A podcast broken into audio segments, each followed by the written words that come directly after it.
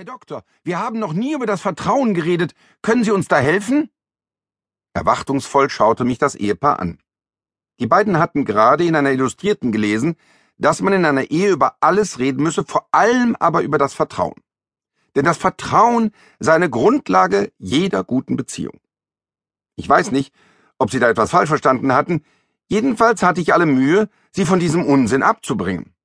Sie waren schon über 30 Jahre verheiratet, hatten Höhen und Tiefen überstanden, und es fiel auf, wie rücksichtsvoll und liebenswürdig sie miteinander umgingen.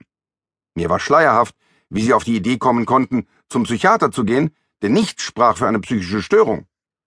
Aber manche Medienberichte schaffen es, ganz normale Menschen so zu verunsichern, dass sie glauben, ein Problem zu haben.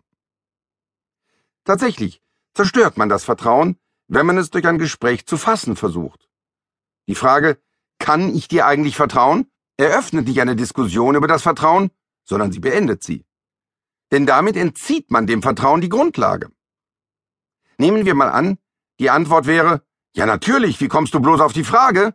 So kann man locker nachlegen, dann sag mir doch mal, wo genau du gestern um 17 Uhr warst.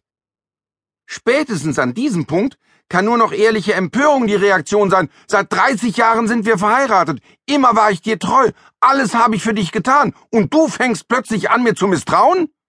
Die Antwort, aber ich habe doch nur gefragt, macht auch nichts mehr besser, denn nun werden beide beginnen, misstrauisch zu werden, obwohl vor dem Gespräch über das Vertrauen im Grunde einhelliges Vertrauen geherrscht hatte. Vertrauen ist wichtig. Ohne ein Mindestmaß an Vertrauen kann ein Mensch nicht glücklich sein. Was das Leben aber so spannend macht, ist die Tatsache, dass wir gerade das Wichtige nicht wissen können. Ausgerechnet das Wichtige im Leben kann man nicht definieren. Man kann es nicht in den Griff bekommen. Man kann sich seiner nicht sicher sein. Wenn das nicht so wäre, dann wäre das Leben bloß ein langweiliges, festgelegtes Programm, für das man Gebrauchsanweisungen schreiben könnte, die es jedem ermöglichen würden, sein Leben so zu führen, wie es sich angeblich gehört. Dem Leben wäre jedes Geheimnis genommen, jeder persönliche Charakter, jede Vitalität. Das Leben wäre leblos. Um einem Menschen wirklich zu vertrauen, muss man ihm also persönlich begegnen, muss Erfahrungen mit ihm machen, um dadurch die nötige Gewissheit zu erlangen. Auch dann kann man enttäuscht werden, weil man sich getäuscht hat. Theoretisches abstraktes Wissen jedenfalls hilft dabei nicht weiter. Vielleicht ging es dem ratsuchenden Ehepaar ja auch bloß um ein wenig Abwechslung im tagtäglichen Ehetrott. Zweifellos gibt es Ehen, natürlich nicht Ihre, liebe Hörerinnen und lieber Hörer, sondern eher die Ihrer Nachbarn oder von entfernten Verwandten, da ist es nach 30 Jahren unter Umständen ein bisschen eintönig geworden. Es geschieht nichts wirklich Aufregendes mehr, nichts Unerwartetes, noch nicht einmal ein zünftiger Ehekrach. Und wenn es einen Ehekrach gibt, dann kommt das meistens terminlich ganz ungelegen, mal eben zwischen Tür und Angel, und man kann es gar nicht richtig genießen. Da wäre es doch hilfreich, wenn es eine Methode gäbe, mit der man einen solchen Ehekrach gezielt und zuverlässig herbeiführen könnte. Es wäre doch gelacht, wenn wir zwar dank des wissenschaftlichen Fortschritts nichts mehr dem Zufall überlassen, aber dennoch außerstande wären, etwas so Banales wie einen schlichten Ehekrach herzustellen. Und tatsächlich, eine solche Methode steht jedem jederzeit zur Verfügung nachdem erstmal in aller Ruhe ein Termin gesucht wurde, an dem genug Zeit ist, fragt zum Beispiel die Ehefrau ohne Vorwarnung, warum liebst du mich eigentlich? Mit dieser Frage ist der Abend gelaufen. Denn alles, was jetzt passiert, kann nur noch ins Chaos führen. Nehmen wir an, der Mann ist völlig perplex und sagt darauf nichts. So wird die Ehefrau verständlicherweise und völlig zu Recht erbost reagieren. Wie? Du hast dazu nichts zu sagen? Ich koche für dich, ich wasche für dich, ich tue alles für dich, und du hast auf eine solche Frage, die an die Basis unserer Beziehung geht, absolut nichts zu sagen? Gut, dass ich die Frage endlich mal gestellt habe. Offensichtlich leben wir schon seit Jahren nur noch aneinander vorbei. Du wirst nämlich wohl kaum bestreiten können, dass das eine wichtige Frage ist. Gar nicht besonders kompliziert, nur fünf Worte. Dennoch fällt dir nichts dazu ein. Absolut gar nichts. Da kann ich ja gleich gehen. Die zweite Möglichkeit ist natürlich, dass der eheerfahrene Mann antwortet. Da dieser Mann seine Frau also nur zu gut kennt, zermachterte er sein Gehirn. Er weiß genau, er muss jetzt etwas sagen. Es gibt ja solche Ehen, in denen die Ehefrau zu ihrem Mann sagt, sag was, und tatsächlich, er sagt was.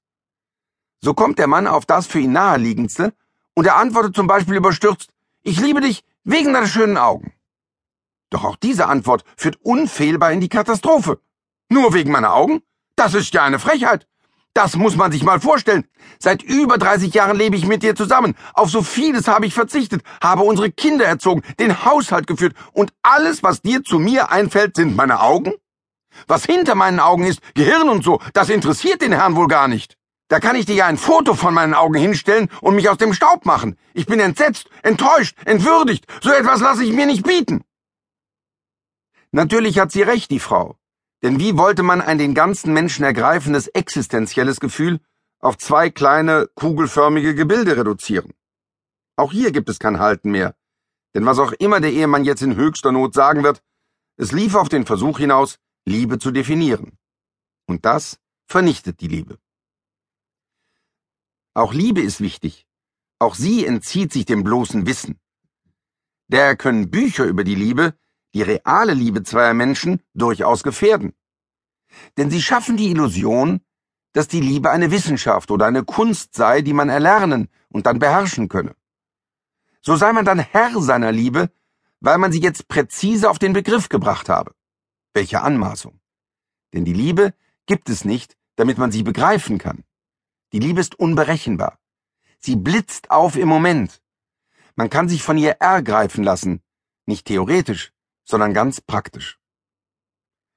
Vor allem kann man eine wirkliche Liebe erschüttern, wenn man Liebenden einredet, es gäbe so etwas wie eine ideale Liebe.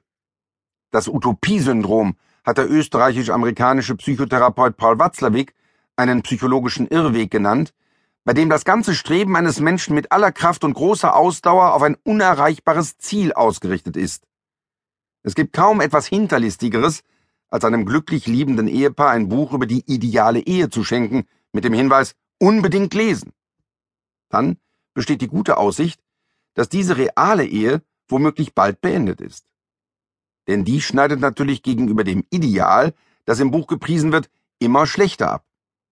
Deswegen spricht der jüngst verstorbene geniale Soziologe Ulrich Beck zu Recht davon, dass die Ratgeberliteratur eine Schneise der Verwüstung durch Deutschland schlage. Sie sorgt dafür, dass viele Menschen sich für sich selbst gar nicht mehr kompetent fühlen, sondern alles von Experten erwarten. Und diesen Effekt haben nicht nur gewisse Liebesratgeber und Ehehandbücher, auch manche gierig erwartete Glücksfibeln sind in Wirklichkeit nichts anderes als raffinierte Anleitungen zum Unglücklichsein. Denn mit dem Glück ist es nicht anders als mit Vertrauen und Liebe.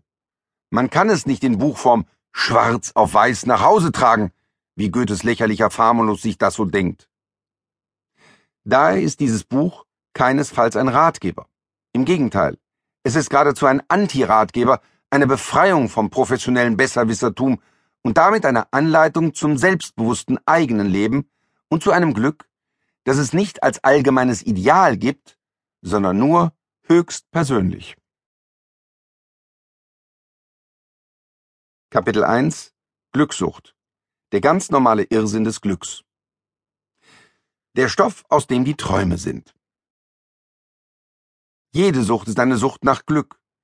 Der Drogenabhängige sehnt sich nach nichts so sehr wie nach dem Kick, nach dem Hochgefühl, nach dem überströmenden Glück des Moments, in dem die Droge anflutet. Alles ist er bereit dafür zu tun, alles Geld opfert er, seine Freunde, seine Gesundheit, sein Leben. Bei den ersten Kontakten mit der Droge beginnt er zu ahnen, dass er da ein unglaubliches Mittel in der Hand hält, mit dem er Glück zuverlässig und effektiv selbst erzeugen kann. Er hat das Glück wortwörtlich in der Hand. Was helfen gegen dieses Gefühl von eigener Macht die ewigen langweiligen Warnungen alter langweiliger Menschen vor derlei Eigenmächtigkeiten? Was hilft die Drohung, solche Tollheiten würden einem über kurz oder lang teuer zu stehen kommen, wenn einen irgendein später gar nicht interessiert, da man doch das unübertreffliche beglückende Jetzt erlebt hat. Ein solcher Mensch ist ganz gefangen vom intensiven gegenwärtigen Augenblick, in dem weder Vergangenheit noch Zukunft noch irgendjemand ringsumher interessiert, sondern bloß die Ekstase des Rausches. Doch ist ein Drogenabhängiger wirklich glücklich? Für die kurzen Momente des Rausches bei den ersten Malen vielleicht. Doch niemand, auch der Drogenkonsument selbst nicht, wenn er dann bald abhängig ist, wird den Drogenkonsum ernsthaft als Glück beschreiben.